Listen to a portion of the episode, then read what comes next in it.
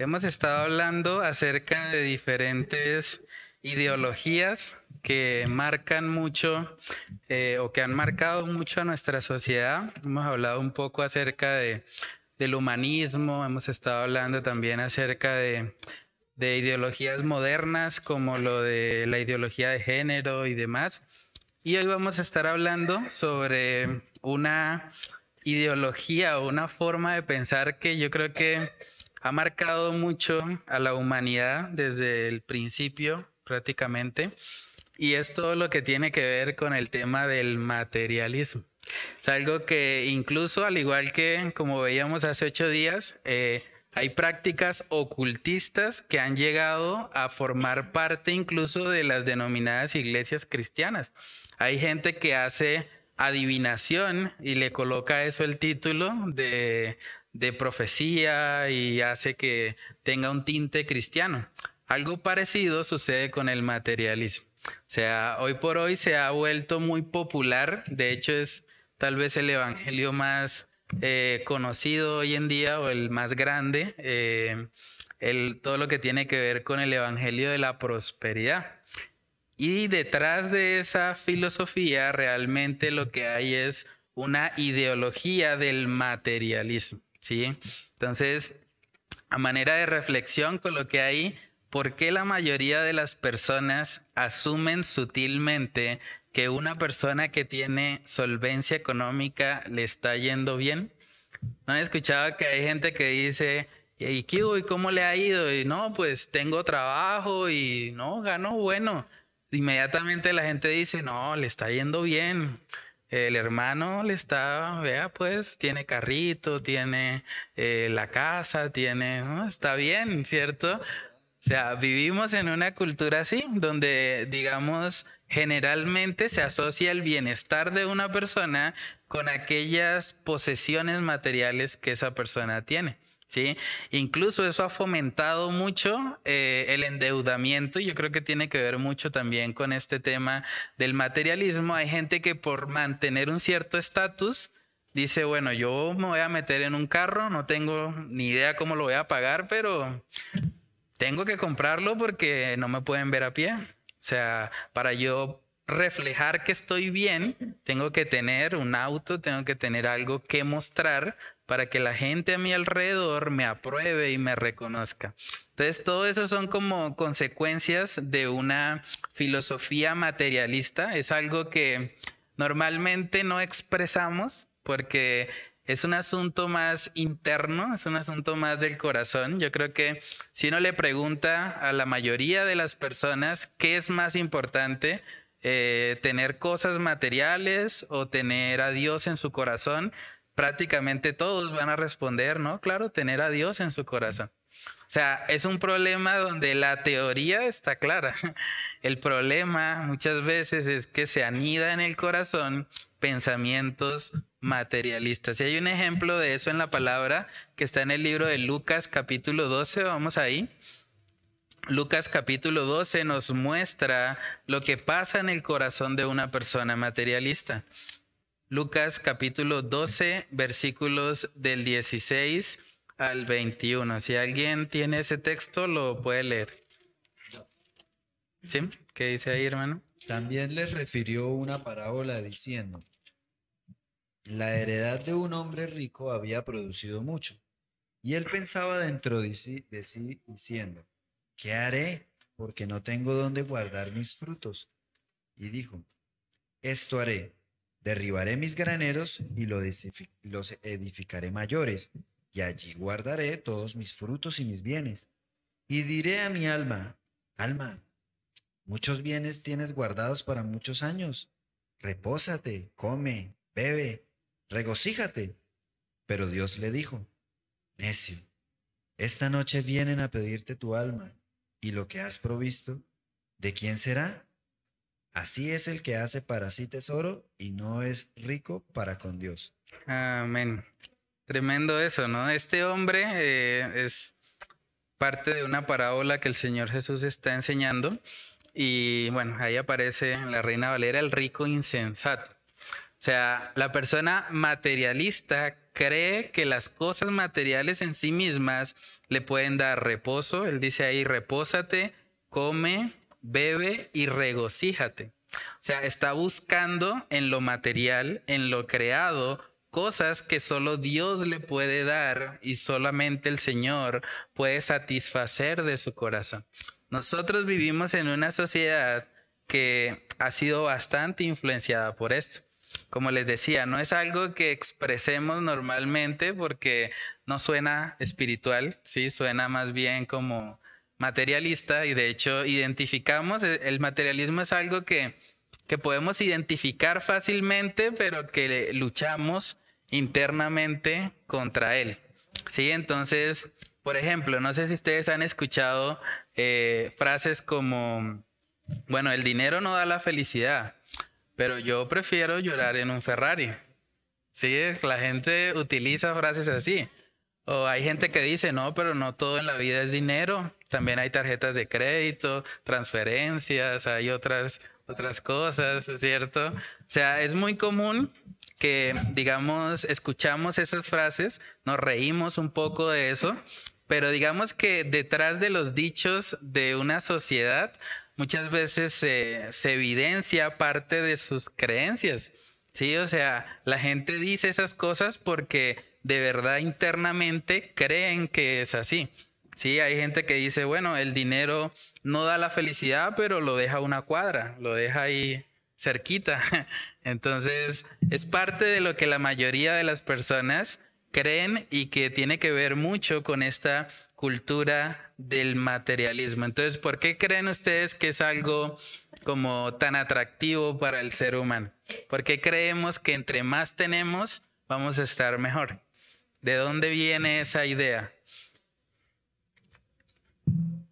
¿Alguien?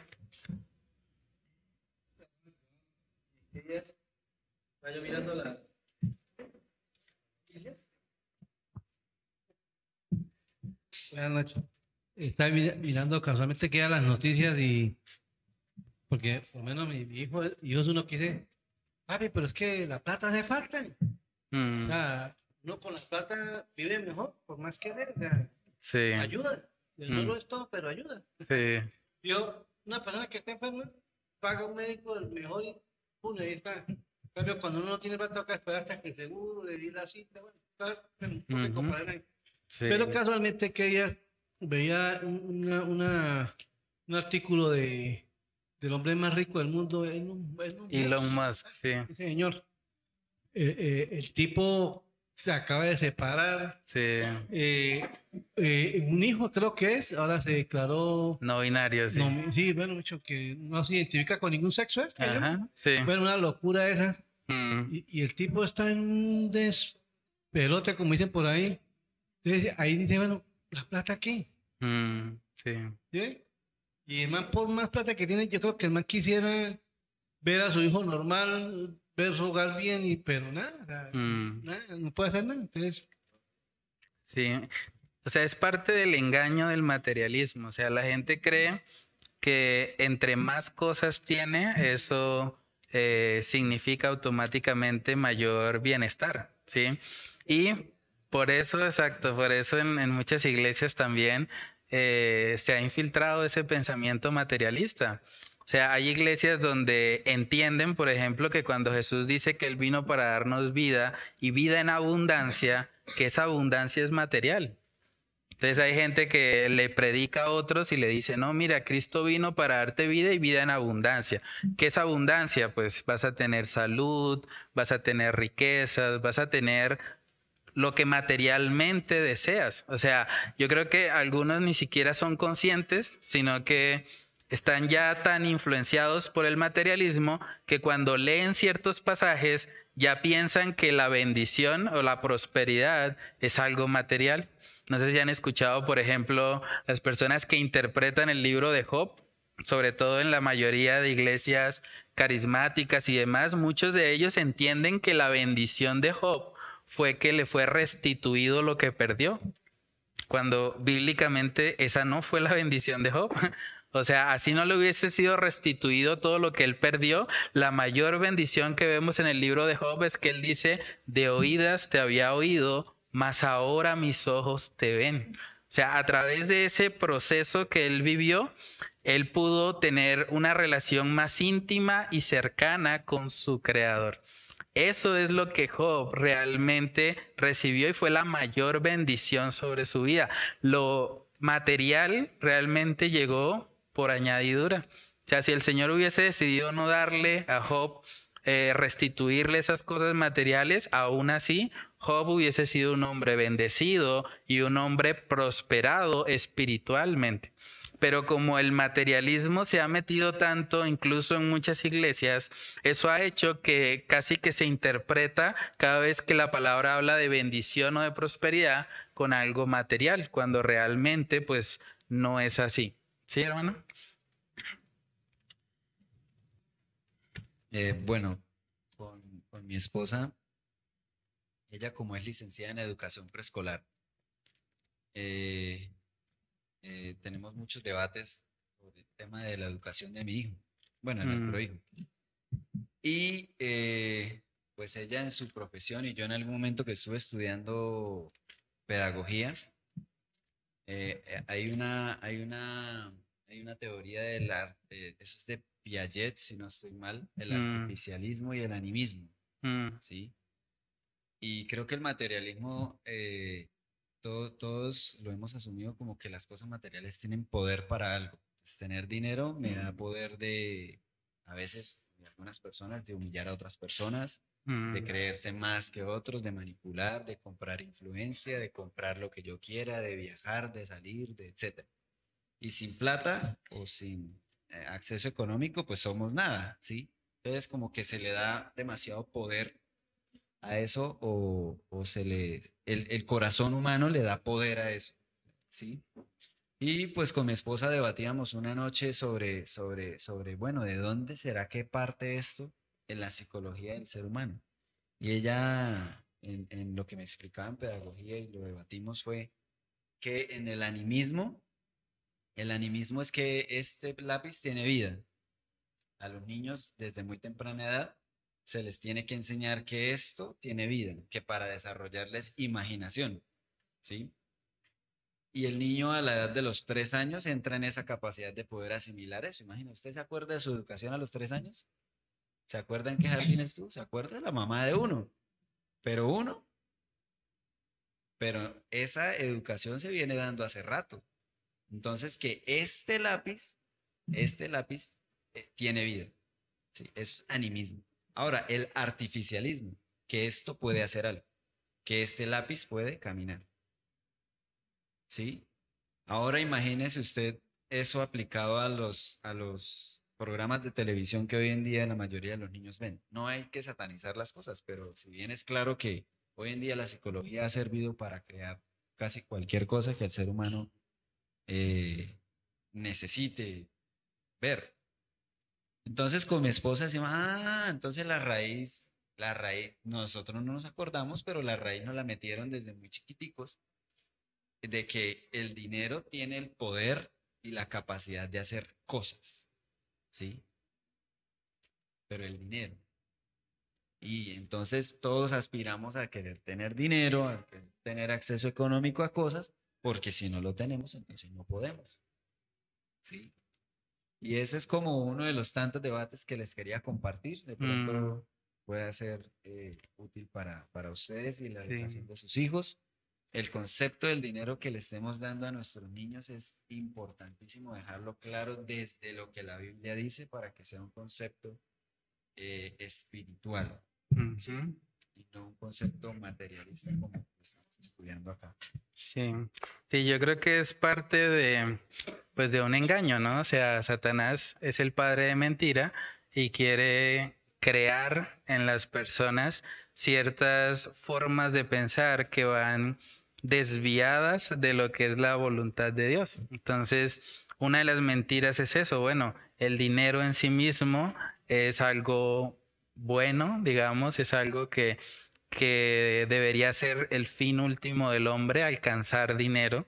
Sí, hay gente que piensa, por ejemplo, que debe estudiar una carrera profesional porque debe eh, tener dinero con su carrera profesional Y cuando el enfoque llega a ser solamente lo material, esas mismas personas luego terminan frustradas porque se dan cuenta que el dinero en sí mismo no puede satisfacer a nadie. Lo que hemos estado estudiando en el libro de Eclesiastés, el que ama el dinero no se saciará de dinero. O sea, el dinero no tiene la capacidad de saciar al ser humano. Pero el engaño de este mundo, el engaño de Satanás es hacernos creer que sí.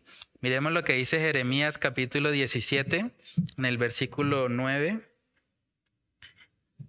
Sí, si alguien tiene ese texto lo puede leer. Y alguien más puede buscar Mateo 13, 22. Sí. Engañoso es el corazón más que todas las cosas. Y perverso. Engañoso es el corazón más que todas las cosas. Y perverso. ¿Quién lo conocerá? Tenemos un corazón engañoso, o sea, susceptible a creer estas mentiras y por eso vemos que en la sociedad en la que estamos, mucha gente, aunque no lo expresa, realmente toma decisiones en su vida pensando principalmente de forma materialista. De hecho, si miramos en Mateo capítulo 13, parte de los terrenos donde cae la semilla del sembrador, uno de esos terrenos es influenciado por el materialismo y realmente eso hace que la semilla de la palabra se ahogue y sea infructuosa. Mateo capítulo 13 en el versículo 22. Si alguien lo tiene ahí, lo puede leer.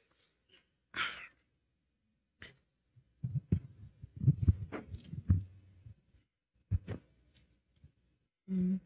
El que fue sembrado entre espinos, este es el que oye la palabra, pero el afán de este siglo y el engaño de las riquezas ahogan la palabra y se hace infructuosa. Amén. O sea, el que fue sembrado entre espinos es una persona que sí oye la palabra, pero el afán de este siglo y el engaño de las riquezas ahogan esa palabra y por lo tanto se vuelve infructuosa. O sea, es algo bastante delicado porque hay personas que aún están escuchando la palabra de Dios, pero por una forma de pensar materialista, esa palabra no está dando fruto. O sea, esa palabra simplemente está llegando, pero luego ellos se dejan llevar por los afanes. Yo creo que es una de las razones también por las cuales Vivimos en una cultura afanada, casi nadie tiene tiempo para nada, incluso ni siquiera para escuchar un audio de WhatsApp, le ponemos 2X porque queremos rápido, que todo sea rápido, vamos a ver un video y también le, lo adelantamos, le podemos colocar mayor velocidad, porque estamos en una cultura de afán, donde hay que hacer muchas cosas y mucho de ese afán tiene que ver en ocasiones con el ser productivos para tener Em, digamos, mayor riqueza material. ¿sí? Entonces, es algo que, que, influye mucho en nuestra sociedad y que es una de las causas también por las cuales la semilla del Evangelio llega a ser infructuosa. Entonces, ahí en el bosquejo coloqué que el materialismo es una forma de pensar que generalmente no expresamos, pero que se puede anidar con bastante fuerza en nuestro corazón y llevarnos a tomar decisiones por su influencia. O sea, si nosotros nos vamos a la palabra de Dios, vemos que hay varios personajes bíblicos que, aunque no expresan, digamos, eh, ser personas materialistas, por el fruto de su corazón podemos darnos cuenta que han sido influenciados por esta ideología. Uno de esos personajes está en Mateo capítulo 8, Mateo capítulo 8, versículos del 21 al 22. Ahí está un personaje que afirmó, por lo menos de labios para afuera, que él quería servir a Jesús, que quería seguirlo. Pero vamos a ver lo que pasó ahí en Mateo 8, del 21 al 22. Otro de sus discípulos le dijo, Señor, permíteme que vaya primero y entierre a mi padre. Jesús le dijo, sígueme deja que los muertos entierren a sus muertos. Amén. Si nosotros leemos desde un poco antes, él había afirmado en el versículo 19, te seguiré a donde quiera que vayas. O sea, de labios para afuera, es un cristiano, está diciendo, Señor, yo te sigo a donde sea que tú vayas. Pero luego empezó a poner excusas. Empezó a decir, bueno, Señor, pero permíteme primero que vaya y entierre a mi padre. Y esa expresión que aparece ahí en el libro de Mateo hace referencia a que él estaba esperando a que su padre muriera para recibir la herencia de su padre. O sea, el objetivo de él no solamente era por una sepultura, sino que él estaba pensando, no, es que yo tengo que enterrar a mi padre porque tengo que quedarme con la herencia y luego que tenga mi herencia, entonces sí, me dedico a servir al Señor. Y hay mucha gente que hace exactamente lo mismo hoy en día. Hay personas que me han dicho a mí, yo voy a servir al Señor cuando compre la casa. O sea, si no compro primero la casa, no, porque es que usted sabe que uno necesita el techo y como que sí, se generan muchas veces necesidades que pues realmente no, no lo son puntualmente, pero que la gente lo asume como una necesidad. Entonces hay gente que piensa, por ejemplo, que necesita tener una casa propia, pero realmente hay muchas personas que eh, viven toda su vida y nunca tuvieron una casa propia. Eso los hace menos dignos, menos personas, menos cristianos, ¿no? Claro, si alguien tiene la posibilidad de comprarse una casa, no es malo hacerlo, pero no puede ser el fin último de nuestras vidas y no podemos condicionar tampoco el servir a Dios al tener una estabilidad económica o material. Decía, creo que era Spurgeon, si, si nosotros no servimos al Señor desde donde estamos, no lo vamos a servir nunca, ni siquiera estando en el palacio de un rey. O sea, no se trata de de que nosotros le pongamos condiciones al Señor. Y fue lo que pasó con este hombre. Otro ejemplo es el del joven rico. Ese es un poco más eh, popular. Lo vemos ahí en el libro de Marcos. Este hombre también manifestó, por lo menos de labios para afuera, querer entrar en el reino de Dios. Pero vamos a ver que fue precisamente una cosmovisión materialista la que le llevó más bien a sentir tristeza en su corazón cuando el Señor le dijo que vendiera todo lo que tenía. Marcos capítulo 10, versículos del 17 al 27. Si alguien lo tiene ahí, lo puede leer.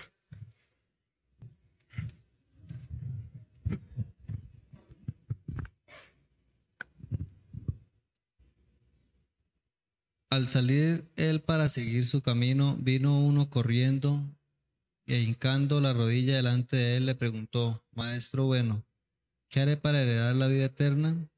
Jesús le dijo, ¿por qué me llamas bueno? Ninguno es bueno, sino solo uno, Dios.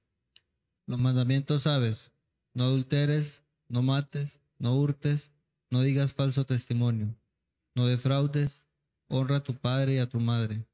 Él entonces respondiendo le dijo, Maestro, todo esto lo he guardado desde mi juventud.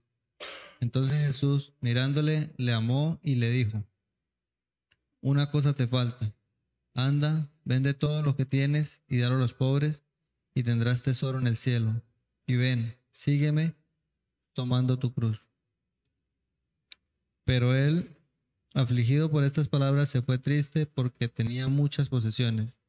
Entonces Jesús, mirando alrededor, dijo a los discípulos, cuán difícil entrará en el reino de los en el reino de Dios los que tienen riquezas. Los discípulos se asombraron de sus palabras, pero Jesús, respondiendo, volvió a decirles, Hijos, cuán difícil les es entrar en el reino de Dios a los que confían en las riquezas. Más fácil es pasar un camello por el ojo de una aguja que entrar un rico en el reino de Dios. Ellos se asombraban aún más diciendo entre sí, ¿quién pues podrá ser salvo? Entonces Jesús, mirándolos, dijo, para los hombres es imposible, mas para Dios no, porque todas las cosas son posibles para Dios. Amén. Bueno, ese es un texto también que nos muestra una forma de pensar materialista que tenía este joven rico. Él creía que era una buena persona, que había cumplido los mandamientos desde su juventud, pero precisamente para mostrar el pecado que había en él, Jesús le dice, bueno, entonces anda y vende todo lo que tienes. Porque el primer mandamiento es no tener dioses ajenos. El Dios de este joven rico era el dinero, eran las posesiones. Entonces, para el Señor poder mostrarle su pecado y al mismo tiempo llevarle a ver la necesidad de un Salvador, entonces Él le dice, bueno, ve y vende todo lo que tienes.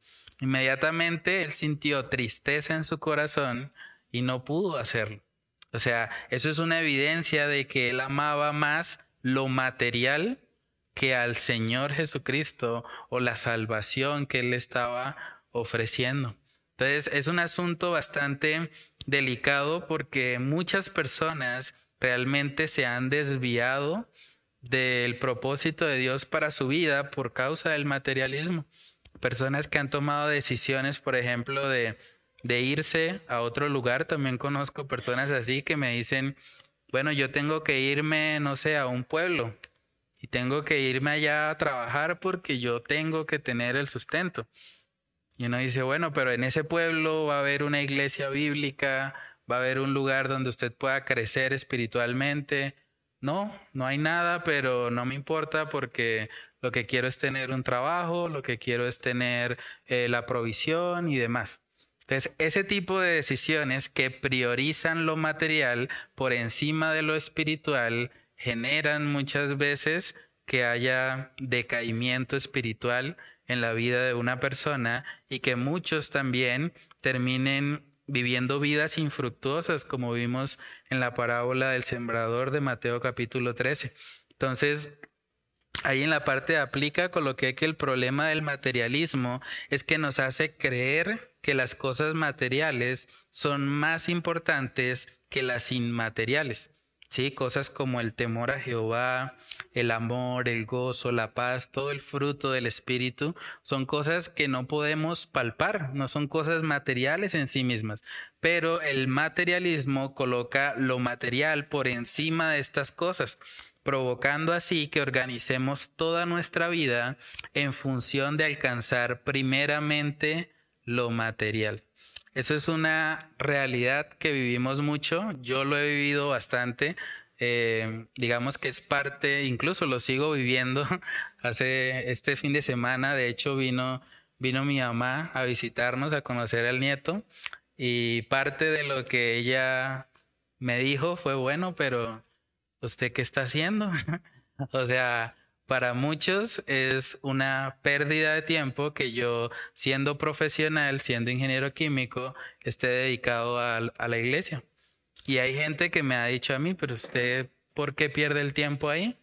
Usted debería ponerse a hacer algo. Usted está joven, sé por qué no se va a Estados Unidos, mire que ahora el dólar está alto, usted se va unos meses y viene y se compra una casa y usted le da su casa a su familia, mire que usted acaba de tener un hijo, porque todo el mundo piensa o está influenciado, la mayoría de las personas, con que eso es lo que le va a traer bienestar a un hogar.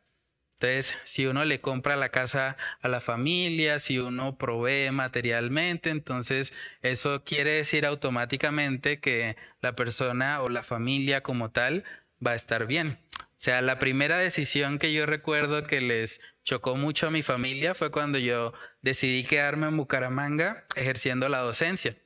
¿Por qué? Porque ellos decían, pero es que usted es docente, el docente no le pagan bien, eh, usted estudió ingeniería química, usted debería irse para una petrolera, porque allá usted sí va a tener buen eh, poder adquisitivo, le van a pagar bien y una multinacional. Y bueno, tengo familia, de hecho, que, que trabaja ahí. Tengo un primo que es ingeniero de petróleos y trabaja en una multinacional, entonces todos esperaban que inmediatamente yo me graduara, le entregara la hoja de vida a mi primo y entrara a, trabajar en la multinacional y me dedicara a viajar por el mundo, que es lo que él hace.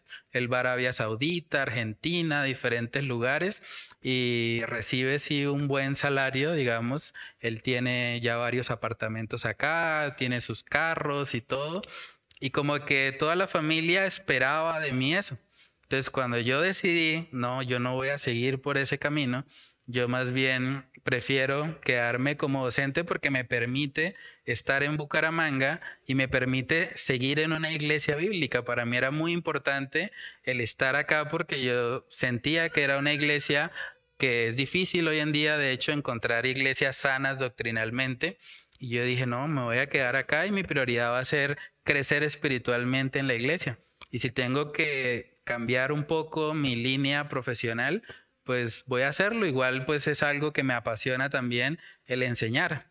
Cuando yo tomé esa decisión, mis padres, mis tíos, todos empezaron a llamar, ¿usted qué está haciendo? ¿Usted cómo va a desaprovechar esta oportunidad? ¿Usted debería estar en el extranjero? ¿Usted debería estar ganando mucha plata? Y es lo que el mundo, digamos, trata de colocar en nuestros corazones y trata de que nosotros corramos en esa misma dirección en la que la mayoría de las personas están corriendo. ¿sí?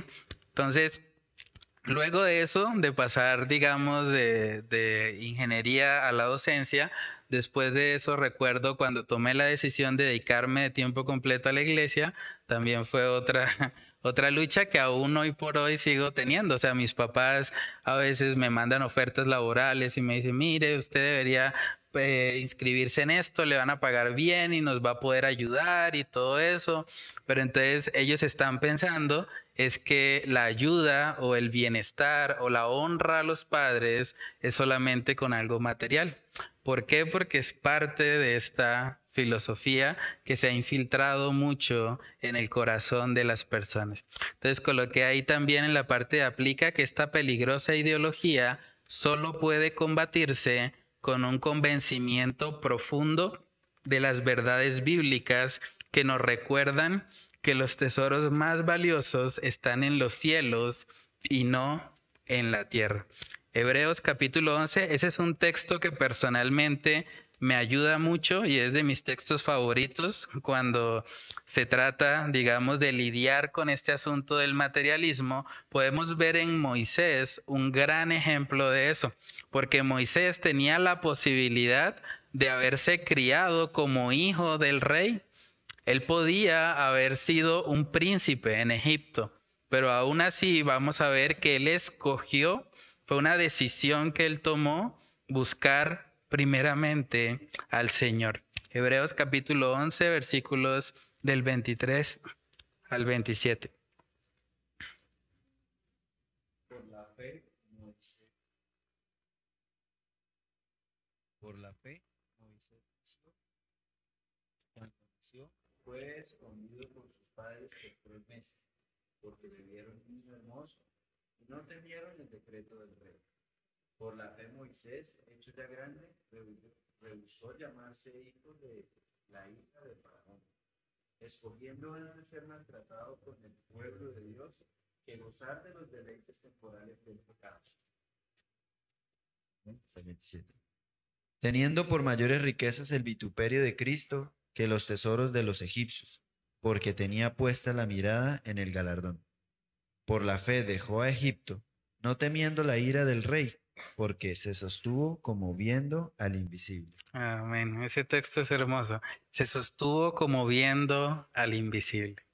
O sea, ¿qué hizo que este hombre Moisés, pudiendo tener una vida de lujos y de comodidad en Egipto, escogiera, porque dice el verso 5 que fue una elección, él escogió antes ser maltratado con el pueblo de Dios que gozar de los deleites temporales del pecado, él sabía que había mayores riquezas en el vituperio de Cristo que en los tesoros de los egipcios. O sea, él tenía una mentalidad opuesta al materialismo. Si él hubiese sido una persona influenciada por el materialismo, hubiese dicho, pues yo me quedo acá. Imagínense todas las comodidades de Egipto, eh, iba a tener prácticamente a su disposición cualquier banquete, cualquier comida, iba a tener siervos que iban a estar trabajando para él, pero aún así, él dice que él escogió realmente ser maltratado con el pueblo de Dios antes que gozar de deleites temporales del pecado. O sea, él sabía que cualquier deleite terrenal es pasajero. En últimas, se acaba. ¿Cierto? Incluso las cosas materiales, aunque nosotros eh, a veces las perseguimos, al final nadie se lleva nada. O sea, por eso es un engaño muchas veces, porque la gente está corriendo tras de eso, pero al final no se lleva nada. Al final todo ese esfuerzo realmente Es algo que termina acá y que perece, al igual que nuestras vidas. Entonces, en primera de Timoteo capítulo 6 vamos a ver también que eh, el apóstol Pablo habla acerca de este tema del amor al dinero. Primera de Timoteo capítulo 6, versículos del 6 al 10. Si alguien lo tiene ahí, lo puede leer.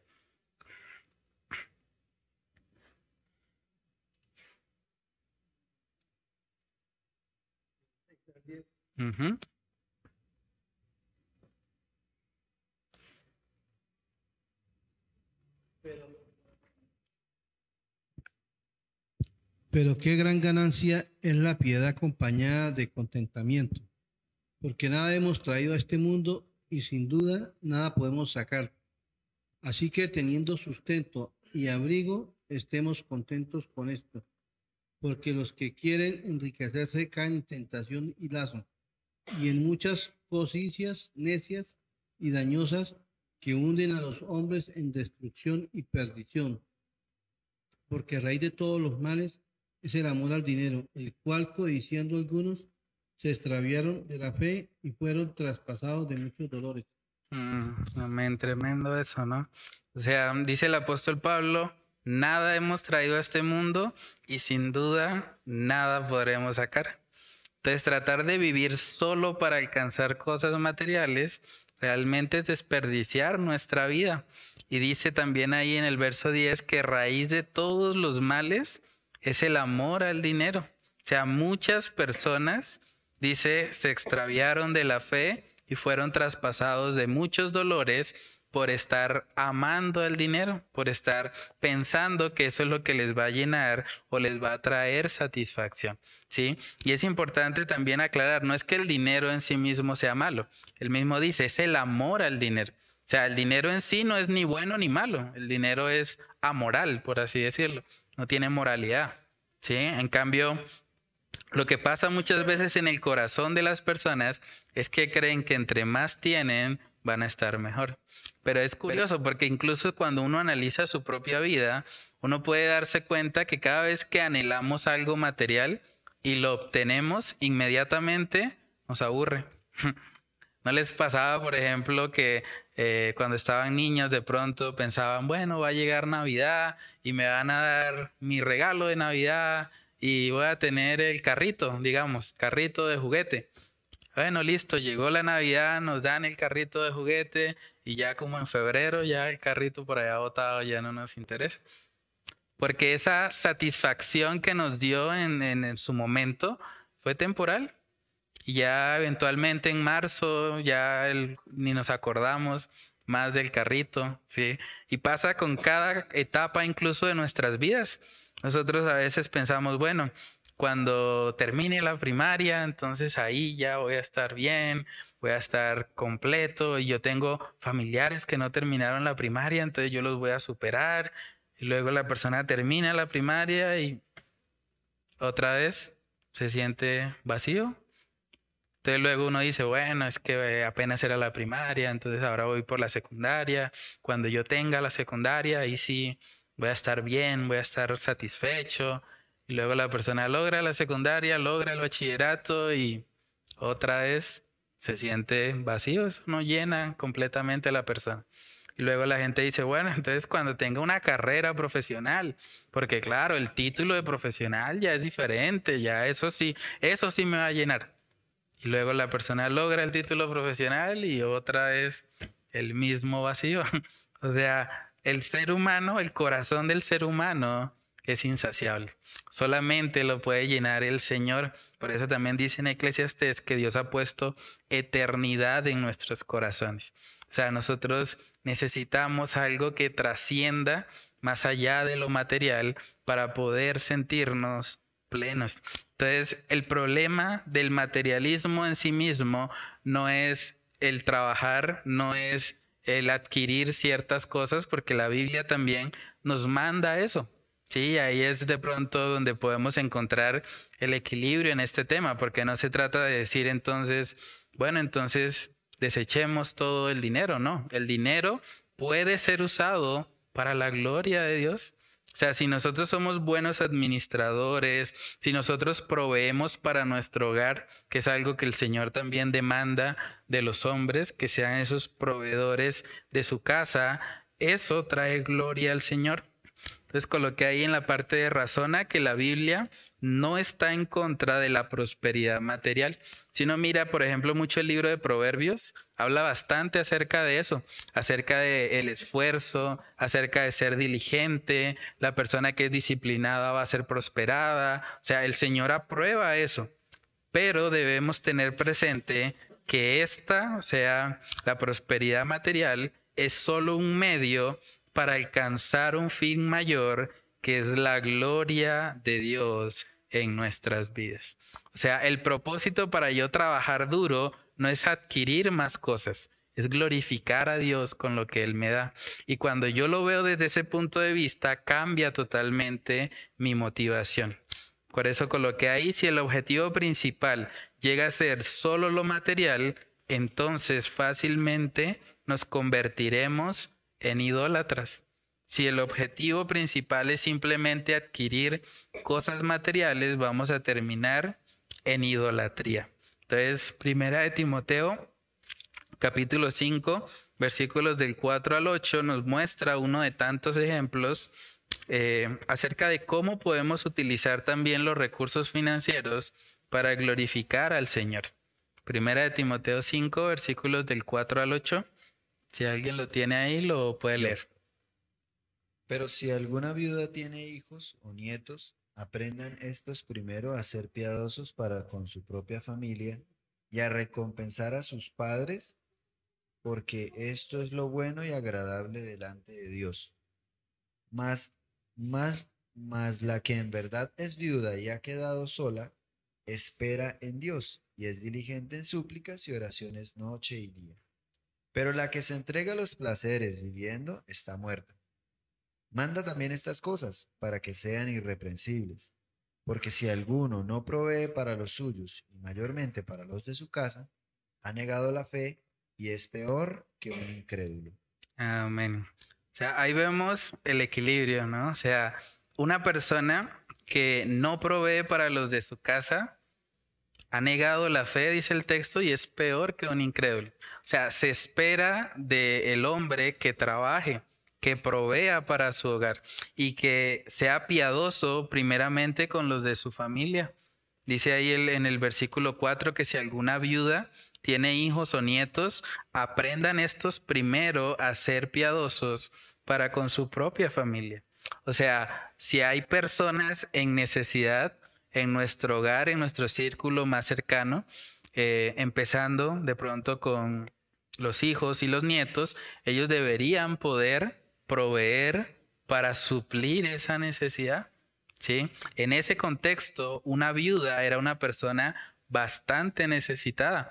Hoy en día, gracias a Dios, pues digamos que con el tema de, de pensiones y demás, hay personas que pueden pasar de pronto una vejez sin tantas dificultades, sí, a nivel económico, pero en ese contexto, para una viuda iba a ser muy difícil sobrevivir porque las mujeres no podían trabajar. O sea, una mujer viuda estaba completamente a expensas de la provisión que le dieran sus hijos o sus nietos, si llegó a tener. Entonces, digamos que se espera de los creyentes que ellos puedan proveer para su familia. De hecho, si no lo hacemos, dice el texto que es, peor que un incrédulo, el que, el que omite la necesidad de su familia. Entonces no se trata de estar en contra del trabajo, en contra al dinero como tal, sino en entender que ese no es el fin último del hombre. Es un medio más bien para glorificar al Señor con él. Efesios capítulo 4 en el versículo 28 también se nos muestra una forma en que nosotros podemos utilizar el dinero para honrar al Señor Efesios capítulo 4, versículo 28. Si alguien lo tiene ahí, lo puede leer.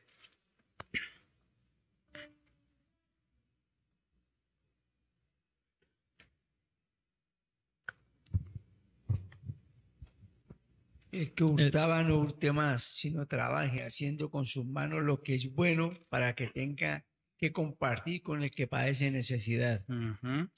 Entonces la persona que antes de conocer al Señor hurtaba, ya no debe hacerlo más, sino más bien trabajar. ¿Y para qué? Dice, para que tenga que compartir con el que padece necesidad. O sea, el enfoque es totalmente diferente. No estoy trabajando para mí mismo, para satisfacer todos mis deseos egoístas. Estoy trabajando porque quiero compartir con el que padece necesidad.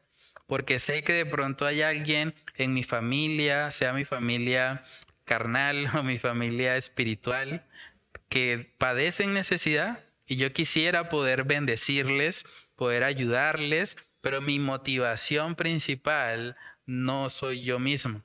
Mi motivación principal es que amo a Dios y amo al prójimo que Él ha puesto a mi alrededor. Y por eso trabajo duro para tener que compartir con aquel que padece necesidad. Entonces debemos entender que el dinero en sí mismo no es malo, sino que debemos siempre buscarlo teniendo en cuenta que es un medio para un fin mayor. El fin principal es la gloria de Dios. O sea, como hablamos también en el tiempo de la ofrenda, honramos a Jehová con nuestros bienes, con lo que Él nos ha dado. Podemos hacer eso, pero el fin último siempre es la gloria de Dios y no el encontrar satisfacción en las cosas creadas o en lo material exclusivamente. Entonces coloqué ahí como frase para meditar, todo aquello que le roba a Dios nuestra total adoración, nuestra total devoción y nuestro primer amor es un ídolo. O sea, si el dinero es lo que nos motiva principalmente, estamos mal. Pero si nos motiva la gloria de Dios, vamos a usar entonces el dinero para cumplir con ese propósito mayor. Entonces, no sé si haya alguna duda, pregunta, comentario sobre ese tema del materialismo.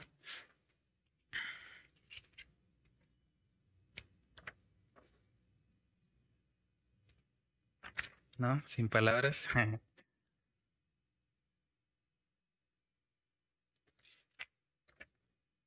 Bueno, ahí en la parte de atrás coloqué unas actividades de profundización. Les compartí eh, dos videos por el grupo de, del Faro. Son también de Entendiendo los Tiempos. Uno se llama El materialismo, un valor invertido. Y el otro se llama La insatisfacción de la abundancia. Ese habla mucho acerca de, del libro que estamos estudiando, el libro de Eclesiastés. Son videos muy buenos que tocan más a profundidad el tema del materialismo. Entonces la idea sería verlos y escribir ahí detrás las principales enseñanzas de ambos videos. También coloqué un artículo eh, que de hecho tiene que ver mucho con lo que hablamos hoy, el materialismo fácil de criticar, difícil de evitar. O sea, casi todo el mundo sabe la teoría respecto al materialismo, pero muchas veces la lucha está en el corazón. Entonces es un artículo de coalición por el Evangelio. La idea sería leerlo y escribir ahí también en el recuadro las principales enseñanzas. Y por último, coloqué cómo le predicarías el Evangelio a una persona que ha sido fuertemente influenciada por el materialismo y qué argumentos usarías para mostrarles que las cosas materiales nos sacian el corazón. Sí, entonces esas serían las, las actividades para profundizar un poco más en el tema. Entonces, ¿no hay más comentarios? Nada. Bueno, entonces oremos al Señor y pidámosle que, que nos ayude a poner en práctica esto que hablamos hoy, a ponerlo en práctica para nuestras vidas y también para el momento en que tengamos que evangelizar a personas que han sido influenciadas por esto. ¿Vale? Bueno, Padre, te damos muchas gracias, Señor, por tu misericordia.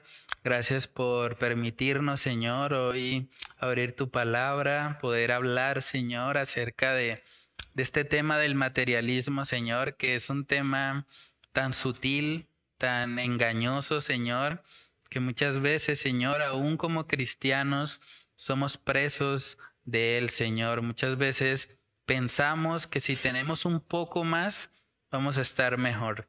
O que si tenemos un poco más, entonces vamos a, a, sentirnos plenos, satisfechos, Señor.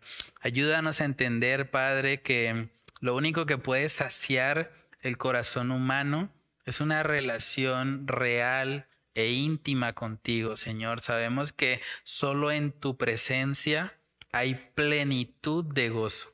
Esa realidad espiritual solamente la podemos vivir por medio de una relación contigo. Padre, guárdanos de colocar en primer lugar las cosas materiales cuando sabemos que tú eres un Dios inmaterial, un Dios que es espíritu y un Dios que se relaciona con nosotros mucho más allá de lo que la materia en sí misma puede ofrecer. Padre, oramos para que tú nos ayudes a recordar estos principios bíblicos, Señor. Vivimos en una cultura bastante materialista, bastante consumista. Ayúdanos, Señor, a poder contrarrestar eso y a mostrarle al mundo, Señor, que realmente nuestra mayor pasión no es adquirir más cosas, sino glorificarte con nuestras vidas, Señor.